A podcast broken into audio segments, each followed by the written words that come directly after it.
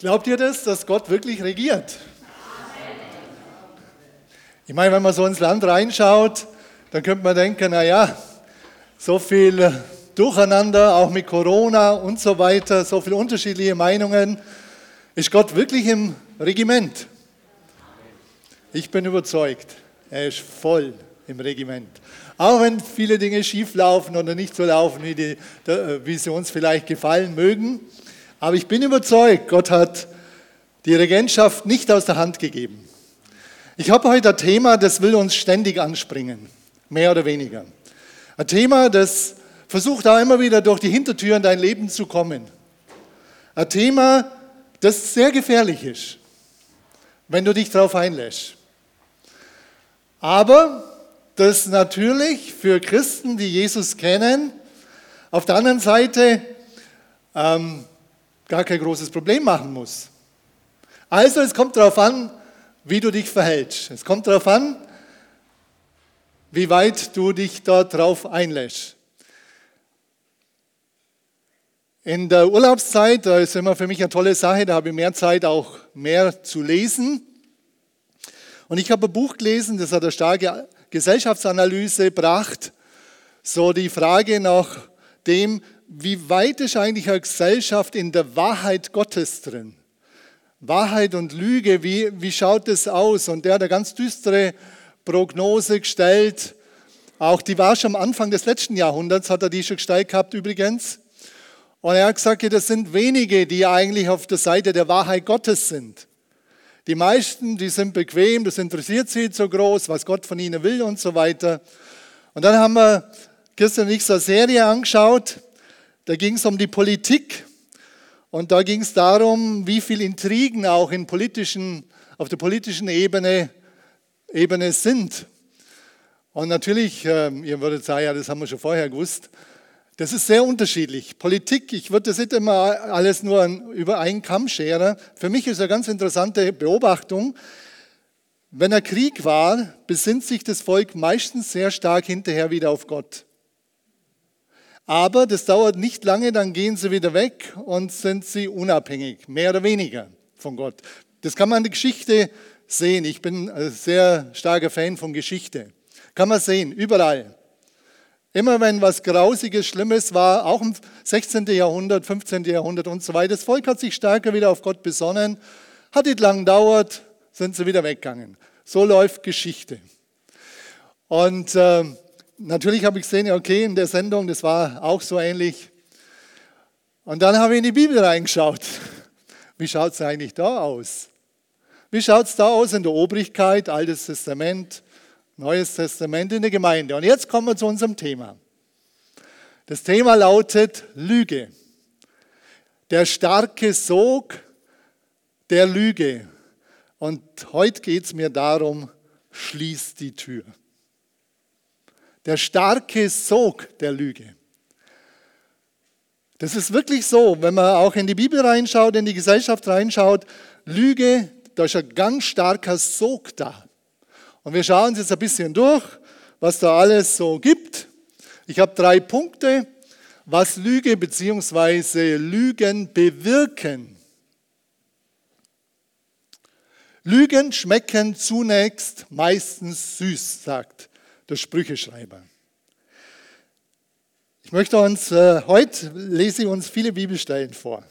Ihr könnt natürlich im zweiten Gottesdienst, wird es ja aufgenommen und dann könnt ihr auch die äh, Folie dort sehen.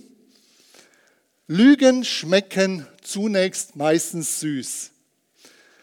Und es ist ja auch so der Hintergrund der, des Sprichwortes, wer einmal lügt, dem glaubt man nicht und wenn er auch die Wahrheit spricht. Derjenige, der gelogen hat, hat ja einen Grund gehabt, warum er gelogen hat. Die Hauptgründe, warum wir lügen, sind meist aus Höflichkeit, meist aus Angst und meist aus Egoismus. Interessant. Meist aus Höflichkeit, meist aus Angst vor Strafe und so weiter und meist aus Egoismus, dass ich einen Vorteil habe oder keinen Nachteil. Also Lügen schmecken zunächst meistens süß.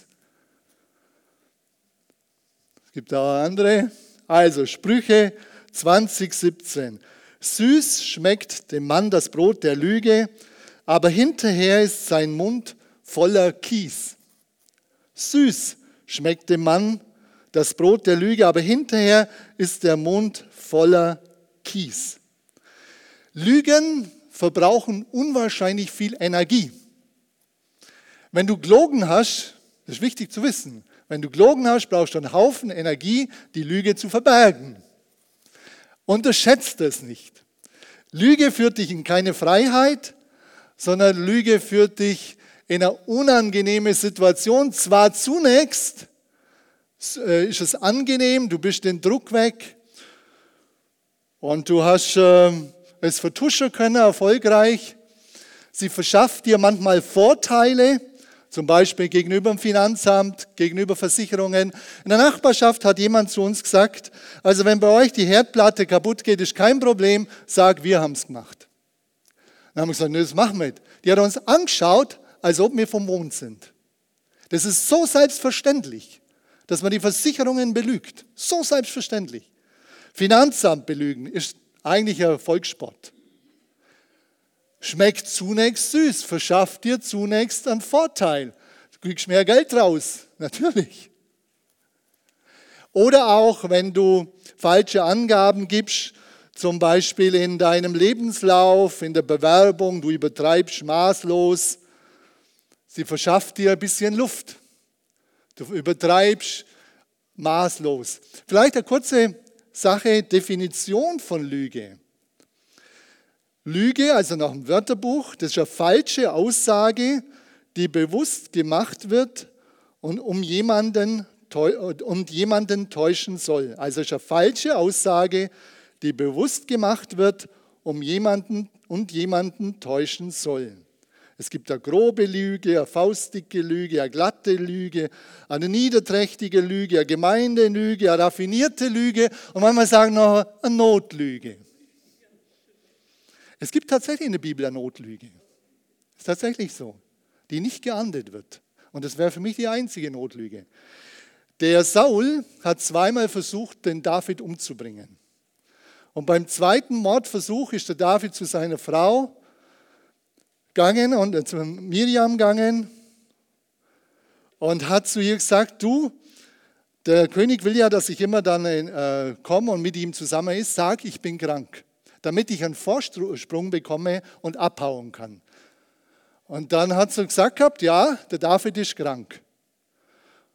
Und dann, Saul hat zunächst geglaubt und dann war er sauer, weil der David gekommen ist und hat gesagt, jetzt alle sollen hingehen, die sollen ihn mit dem Bett bringen. Weil er so sauer war, der wollte ihn wirklich umbringen. Und der ist ja dann hinkommen und hat gesehen, der David ist abkaut gewesen. Dann sagt sie nochmal, David hat mich gezwungen, zu sagen, dass er krank ist. Die Lüge wurde nicht geahndet. Es ging darum, David ist unschuldig gewesen und es war für Gott okay. Die ist nicht geahndet worden. Weil sie die Michael, nee, Miriam oder Michael, muss ich selber schauen, weil die sind, ihr sagt die Michael, schauen wir, ob es stimmt, die stimmt, die Michael. Die Michael die hat ihm das Leben gerettet. Und es war der Auserwählte Gottes. Aber wie gesagt, zunächst verschaffen uns vielleicht Lügen ein bestimmter Vorteil. Sie vermehren deinen Besitz. Sie, du kannst Konflikten aus dem Weg gehen, Ärger aus dem Weg gehen. Aber denk dran, es kostet dich viel Energie letztlich. Dann sagt die Bibel weiter, Lüge will sich vermehren und dich in Besitz nehmen. Glaub ja nicht, dass das so bleibt. Lüge will sich vermehren und dich in Besitz nehmen. Psalm 36, Vers 4, David klagt. Lüge und Betrug sind die Worte seines Mundes. Er hat es aufgegeben, verständig zu handeln Gutes zu tun. Er hat es aufgegeben. Lüge will sich vermehren, sie will dich binden. Lüge will sich vermehren. Lüge und Betrug sind die Worte seines Mundes. Er hat es aufgegeben, verständig zu handeln, Gutes zu tun. Das sagt der, äh, David von seinem Umfeld. Und im gleichen Psalm sagt er, wie köstlich ist deine Gnade. Bei dir ist die Quelle des Lebens und in deinem Licht sehen wir das Licht. Wie köstlich ist deine Gnade.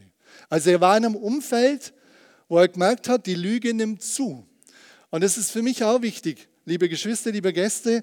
Ich, äh, Lüge will Raum in dir. Die, das bleibt nicht so. Wenn du einmal gelogen hast, ich habe einmal äh, mit der Schwester telefoniert und hinterher habe ich gemerkt, das war eine glatte Lüge, was du gesagt hast. Dann hat mein Gewissen reagiert. Das ist eigentlich gut, wenn das Gewissen reagiert. Er dachte, was tust? Vertuschen, nichts sagen. Hätte viel Energie gekostet. Ich bin überzeugt, das hätte mein Gewissen immer irgendwie belastet. Lügen zerstören Vertrauen. Lügen untergraben Beziehungen. Das, äh, das ist wichtig. Lügen zerstören Vertrauen. Lügen untergraben Beziehungen.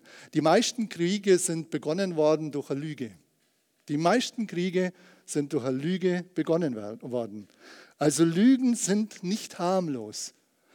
Ich habe dann die Schwester angerufen und habe ihr gesagt, ich hab, das war eine Lüge, was ich gesagt habe. Weil ich zuerst auch dachte, was denkt sie dann über mich? Das ist ja das. Was denkt sie über mich? Und so verliere ich dann Autorität und was weiß ich. Das will dir der Teufel und du selber, alle wollen dir das einreden. Immer Rechtfertigung. Die Lügen wollen immer, also die Lüge will gerechtfertigt werden. Das ist so. Und du musst aufpassen, dass du sie rechtfertigst. Ich habe sie angelogen, die hat ein bisschen geschmunzelt und gesagt, okay. Und ich konnte um Vergebung bitten und es war geklärt. Und mein Gewissen war entlastet. Mein Gewissen war rein. Lügen wollen sich vermehren.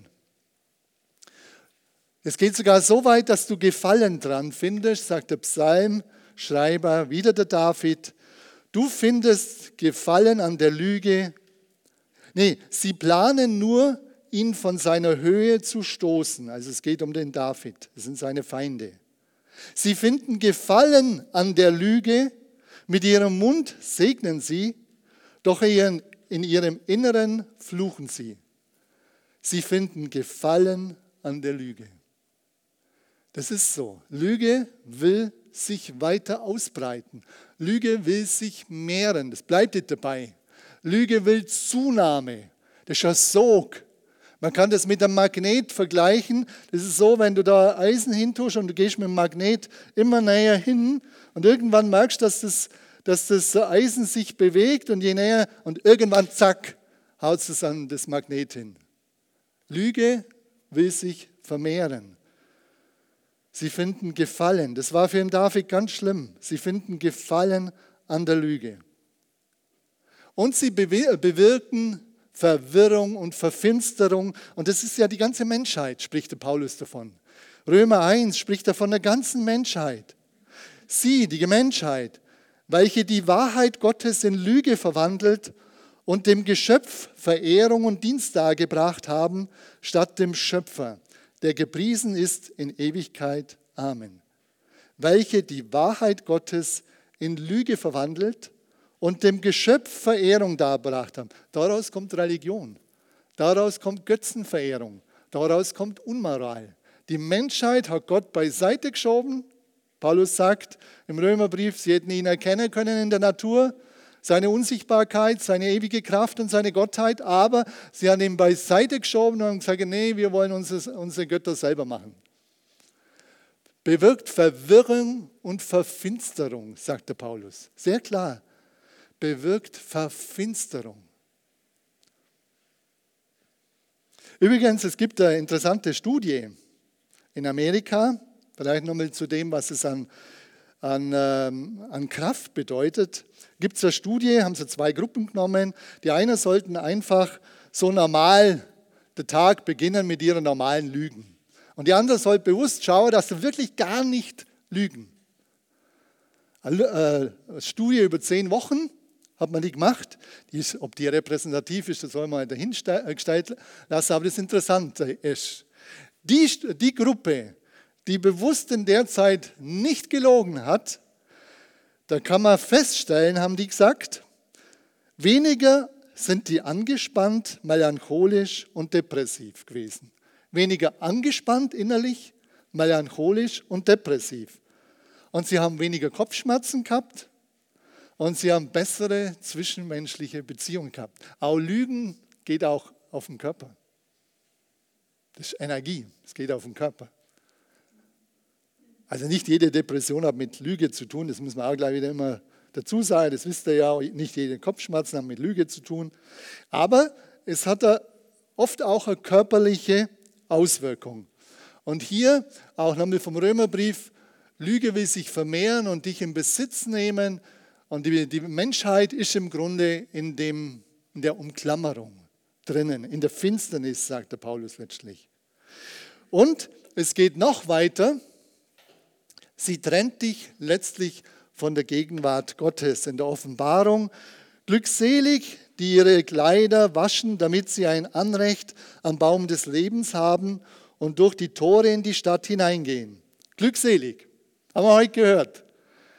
Ich hoffe, ihr seid alle dabei, glückselig, dass ihr euch freuen dürft, zu Gott zu gehören, ihm zu gehören und die Ewigkeit in einer super Art und Weise, die steht vor uns. Also ich freue mich drauf, bei Gott zu sein und mit ihm die Ewigkeit zu verbringen. Gott ist kreativ, das wird interessant.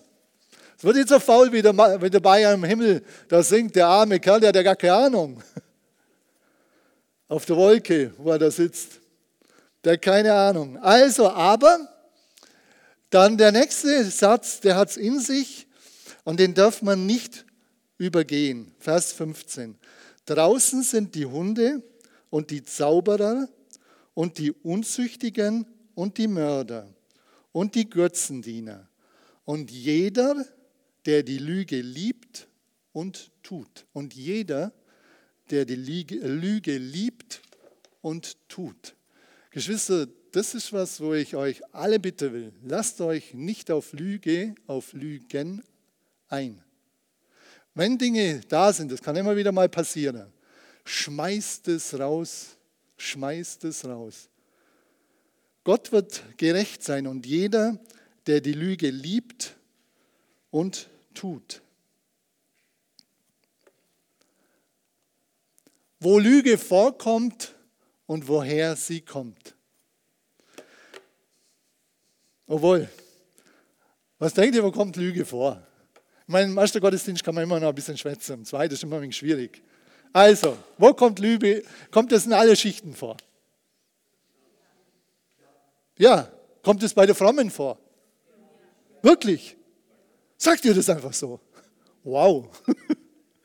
Okay, also, wo kommt es überall vor? Reiche und Vornehme, Psalm 4, Vers 3.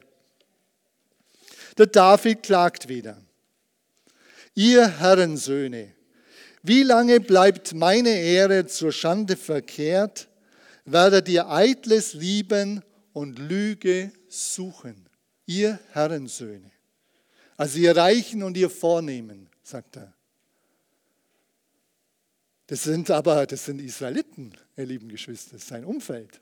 Ihr Reichen, ihr Herrensöhne, wie lange bleibt meine Ehre zur Schande verkehrt? Werdet ihr Eitles lieben und Lüge reden? Unter Gläubigen, sagte der, also zum einen natürlich die Schicht habe ich jetzt vorher gehabt, jetzt unter Gläubigen auch speziell, Psalm 12, Vers 3, sie reden Lüge, ein jeder mit seinem Nächsten mit glatter Lippe, mit doppeltem Herzen reden sie. Der David ist entrüstet über seine Mitmenschen. Sie, sie, sie reden Lüge, ein jeder mit seinem Nächsten. Mit glatter Lippe, mit doppeltem Herzen reden sie, also auch unter den Gläubigen. Und Jeremia 14, Vers 14, und der Herr sprach zu mir, also Gott sprach zum Jeremia, der ist auch ein Prophet. Die Propheten weissagen Lüge. Die Propheten weissagen Lüge in meinem Namen. Die Offen nee, Römer, nee, Matthäus, Matthäus 24 heißt es, am Ende werden viele falsche Propheten auftreten und viele Christus, Christusse, viele falsche Propheten. Sie werden große Zeichen und Wunder tun. Ich sage dir, meine Einstellung von der Endzeit auf der jetzigen, wir sind noch näher dran, prophetische Worte sind für mich wichtig, aber sie stehen unter dem Wort Gottes. Egal wie groß die Zeichen und Wunder sind. Die Bibel sagt ausdrücklich, Jesus sagt es, sie werden große Zeichen und Wunder tun. Sie werden große, lest nach, Matthäus 24. Das prophetische Wort ist wichtig als äh, ein Spot, eine grobe Orientierung, aber für mich darf es nicht über die Bibel erhoben werden. Auch in der weiteren Endzeit nicht. Für mich ganz wichtig. Und da fallen, nach meiner Meinung, werden viele reinfallen. Also es geht darum, wirklich Prophetie zu achten, zu respektieren. Aber passt auf, ob sie irgendwie Weisungen geben, was du dann alles noch tun sollst außerhalb der Bibel. Das hat für mich nichts mit Prophetie der Bibel zu tun. Also er beklagt die Propheten, Weissagen, Lüge. Lüge ist auch kulturell bedingt. Wir haben jemand, obwohl ihr wisst es selber, dass es in verschiedenen Kulturen so ist. Es gibt eine Kultur, die sagen dir nicht, dass sie den Weg weiß, wissen, sondern sie sagen dir in jedem Fall den Weg, das ist da und da und da, auch wenn sie nicht wissen. Mein Sohn war unter anderem in China, da ist es zum Teil Erfolgssport, die Europäer hinters Licht zu führen und sie auszunehmen. Volkssport zum Teil. Und das ist ganz toll für sie. Sie fühlen sich gut dabei. Medien gibt es auch kulturell bedingte Lügen. In der Politik gibt es kulturell bedingte Lügen. Was man darf, der Zweck heiligt die Mittel. Heiligt jeder Zweck die Mittel? Also, Lüge kann auch kulturell bedingt sein und es ist wichtig dann aufzudecken. Aufzudecken.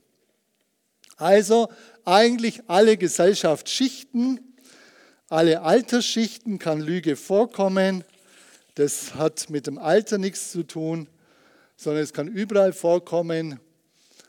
Und drum ist auch, oder auch bei Gläubigen und so weiter. Und das ist zunächst einfach eine Analyse. Das ist eine Analyse. Der Vater der Lüge sollte man wirklich innerlich drauf haben. Ihr sagt alle, natürlich ist der Teufel, aber hast du so scharf drauf, wie Jesus das formuliert? Ihr, sagt er zu den Juden, ihr seid aus dem Vater, dem Teufel. Und die Begierden eures Vaters wollt ihr tun. Jener war ein Menschenmörder von Anfang an und stand nicht in der Wahrheit, weil keine Wahrheit in ihm ist. Wenn er Lüge redet, so redet er aus seinem eigenen, denn er ist ein Lügner und der Vater derselben. Jener war ein Menschenmörder von Anfang an und stand nicht in der Wahrheit und keine Wahrheit ist in ihm. Natürlich sagt Paulus, dass der Feind auch als Engel des Lichts auftritt und auch so Halbwahrheiten verteilt. Und ich meine auch das, wenn er uns lockt, das sind ja alles Angebote, Halbwahrheiten, und es ist wichtig, dass wir nochmal klar klären, beim Teufel gibt es keine Wahrheit letztlich. Tief in seinem Herzen will er dich nur zerstören. Es ist ein Menschenmörder. Er will dich auf seine Seite ziehen. Ob wir Christen sind oder ob wir schon ihm gehören, dann will er, dass du bei ihm bleibst. Aber wenn, er, wenn wir Christen sind, und ich denke, das sind ja fast alle oder die meisten wahrscheinlich von hier oder alle, dann will er dich immer wieder auf seine Seite ziehen. Das ist seine Absicht. Das ist sein Wesen, sagt Jesus. Das ist seine Absicht. Das ist sein Wesen. Das ist das, was er kann. Und es ist das, was er will. Oder Johannes 8, achso, nee, das ist ja da drin, 8,44. Das ist wirklich was, wo uns bewusst bleiben muss. Der Teufel wird nicht aufhören, auch weiter dich auf seine Seite zu ziehen. Das wird, er wird nicht aufhören.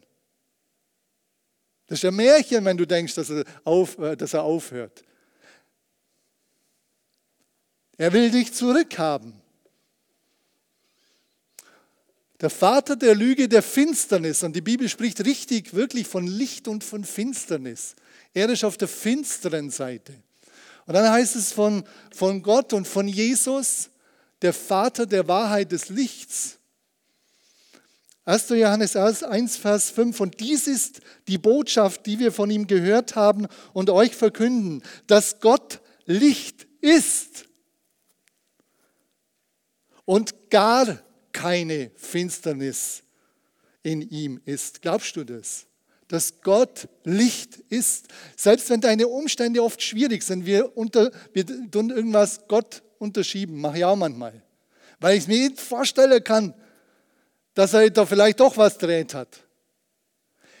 Er ist Licht und gar keine Finsternis ist in ihm. Das ist ganz wichtig zu, festzuhalten. Gar keine, nicht nur ein bisschen, sondern gar keine Finsternis ist in ihm. Er ist Licht. Oder 4. Mose 23, nicht ein Mensch ist Gott, dass er lüge. Nicht ein Mensch ist Gott, dass er lüge. Lüge gibt es bei ihm nicht. Ich wünschte es, dass es uns wirklich vom Gottesbild ganz tief im Herzen drin ist. Gott ist Licht. Er ist der Gute, das sehr Gute. Wirklich, da kann man sagen, er ist das sehr Gute. Und wenn es von Jesus heißt, ich bin die Wahrheit, das Licht und das Leben, das ist Jesus genauso. Ich bin Egoemi. Ich bin die Wahrheit. Egoemi heißt übrigens Verdoppelung. Ich, ich bin die Wahrheit. Das ist wirklich so, sagt er. Ich, ich bin. Und natürlich der Heilige Geist ist der Geist der Wahrheit. Darum ist es ihm so wichtig, dass er Lüge aufdeckt. Er ist der Geist der Wahrheit. Er will uns ins Licht bringen, immer wieder. Er will bohren und dich äh, unruhig machen, dein Gewissen unruhig machen, bis du ins Licht kommst. Kommt zum Schluss, der dritte Punkt, Lüge vermeiden bzw. überwinden. Das Beste ist natürlich, wenn du vermeidest. Ins Licht kommen. Für, wie gesagt, das Beste ist, wenn du Lüge vermeidest. Aber wir wissen, dass es nicht immer funktioniert. Psalm 40, Vers 5. Glücklich der Mann und die Frau, der den Herrn zu seiner Zuversicht macht und sich nicht wendet zu den Drängern und den in Lüge festgefahrenen. Glücklich. Komm ins Licht. Wenn du merkst, du bist nur umgeben von Leuten, die Lüge reden und Lüge tun, dann ist es wichtig, dass du ein Gegengewicht hast von Christen, die im Licht sind. Und da ist ja zuerst auch die Gottesbeziehung angesprochen. Komm ins Licht, komm zu Gott. Komm zu Jesus, weil der das Licht ist. Also das ist das Erste. Komm zu Gott, mach dich weiter bei ihm fest. Und dann auch, dass du Gegengewicht hast. Weil natürlich kannst du nicht alle deine Arbeit, Mitarbeiter aussuchen und so weiter. Jesus sagt ja nicht, wir sollen aus der Welt rausgehen. Aber wir sollen uns schützen auch. Wir brauchen ein Gegengewicht, wo du weißt, du bist in einer Gemeinschaft, wo die Leute dir ehrlich begegnen. Komm ins Licht. Ich fand es interessant, der zweite Punkt, Gebet. Im Psalm 119, 29 heißt es, halte fern von mir den Weg der Lüge, dass Gott das tun soll. Halte fern von mir den Weg der Lüge und gewähre mir dein Gesetz. Halte fern von mir den Weg der Lüge, betet der Psalmist. Ich bete es auch, liebe Geschwister, liebe Gäste. Ich bete, dass Gott wirklich mir hilft, keine Halbwahrheiten, keine Beschönigungen und so weiter zu sagen. Manchmal komme ich schon auch da rein und dann muss ich es wieder klären. Das ist schon so. Aber ich bete, Herr, halt es von mir fern. Und wenn ich lüge oder irgendwas ist, dann fahr mir ein Schienbein. Das ist meine Bitte an Gott. Dann fahr mir ans Schienbein, dass ich aufwache.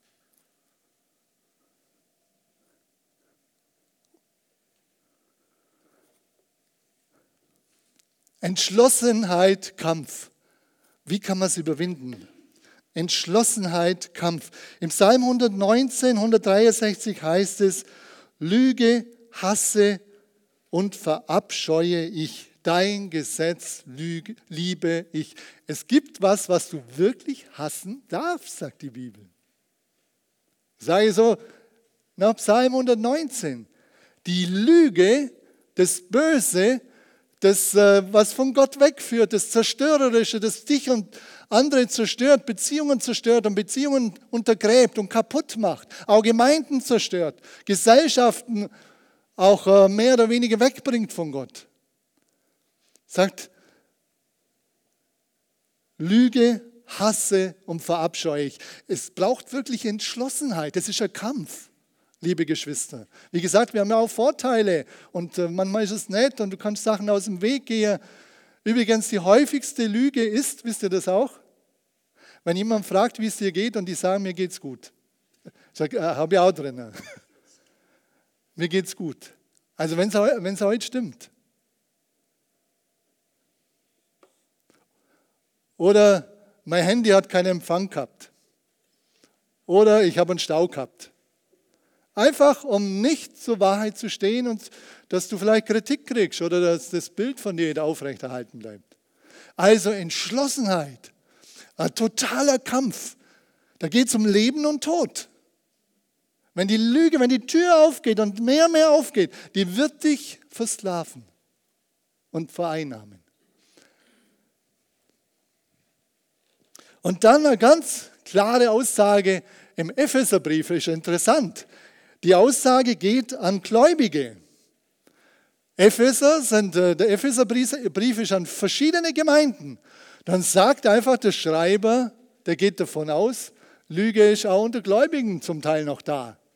Legt die Lüge ab, redet die Wahrheit. Also auch unter Gläubigen wenn Leute zum Glauben kommen, dann können Bereiche da sein, die sind noch finster, Kellerbereiche und so weiter. Auch unter Gläubigen kann es immer wieder passieren, dass wir lügen. Liebe Geschwister, liebe Gäste, für mich war es ganz schwierig früher in der Gesellschaft, wo ich noch nicht gläubig war. Ich habe das alles mitgekriegt, Lüge und Wahrheit in meiner eigenen Familie. Mein Vater, der war eher auf, immer wieder mal auf der Lügenseite. Und meine Mutter hat versucht, sehr ehrlich und wahrhaftig zu sein. Und äh, wenn es Beerdigungen gegeben hat, das hat mir immer der Vogel hinausgehaut, wenn ich die Person gekannt habe, dabei war und der Pfarrer den in den Himmel gelobt hat. Da habe ich ein Problem gehabt, damals schon. Ich habe in Babenhausen darüber predigt, wenn ich von euch jemand beerdigen sollte, ich weiß nicht alles über euer Leben. Ich kann nur von dem ausgehen, was ich selber mitgekriegt habe und was ich höre. Aber ihr sollt eins wissen, ich versuche die Wahrheit zu sagen. Von dem, was ich höre. Ich habe zu Gott gesagt, ich will, den Mist will ich nicht. Jemand den Himmel äh, jubeln, wenn es gar nicht wahr ist. Die waren gar nicht gläubig. Das ist äh, Unwahrheit. Du tust dem nichts Gutes. Natürlich ist es eine Beerdigung. Leid, Not ist ein Riesendruck. Nur es nützt niemand was, wenn du die Lüge redest. Niemand. Auch wenn es vielleicht manchmal hart ist. Es nützt niemand was. Das beschönigt was, beruhigt der Gewissen, wo es gefährlich ist.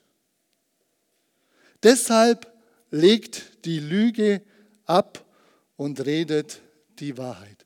Erkennen, bekennen, die Wahrheit reden, Liebe in Tat und Wahrheit. Natürlich gibt es Schutzmaßnahmen, ich gehe groß darauf ein, nur ein paar, ihr wisst es selber alles, denke ich. Die Frage nach dem Internet, wie ist da dein Umgang im Internet? Handy? Einblick in alle Konten? Wie läuft es in Familien, in Ehen? Habt ihr Ehefrauen, ihr Ehemänner Einblick in die Konten eures Mannes, eurer Frau? Für mich ist das selbstverständlich. Das ist eine Vertrauenssache. Natürlich, wenn es bestimmte Geschäftsbereiche gibt, wo man, halt, äh, das ist nun mal was anderes, aber was das Persönliche angeht, wollen wir da ehrlich sein oder auch mit dem Handy, wen du da alles drauf hast und mit wem du kommunizierst. Darf das dein Mann, deine Frau wissen? Wenn du denkst, die darf das nicht wissen, dann überlege mal warum. Oder er. Das ist egal. Ich sage immer hier rüber und über. Das gibt sich viel. Warum? Hat die Lüge schon ein Stück Raum in deinem Herzen gewonnen? Ist die Tür schon ein bisschen aufgegangen?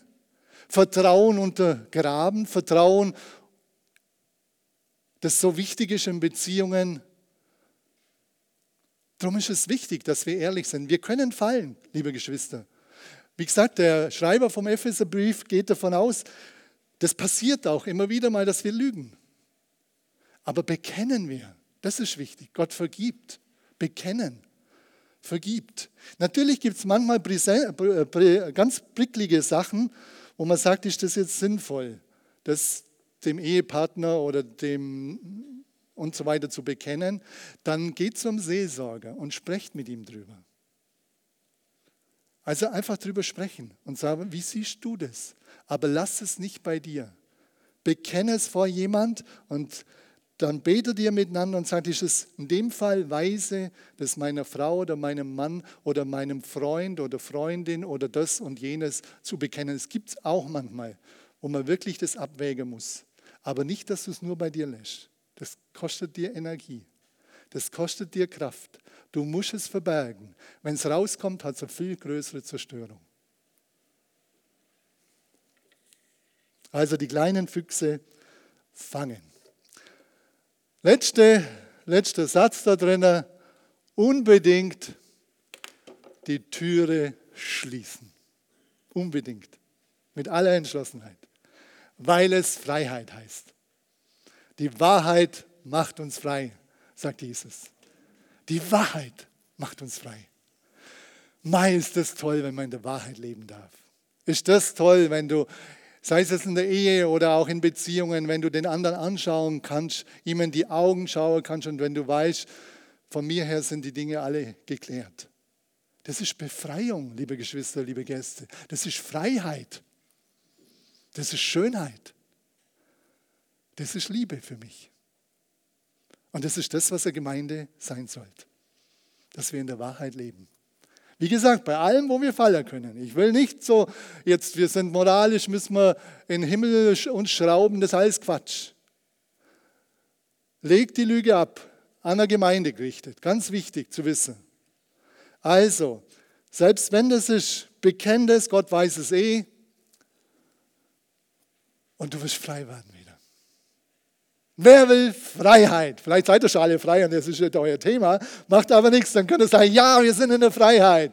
Wir leben in der Wahrheit. Wow, super. Jetzt dürft ihr aufstehen. Amen.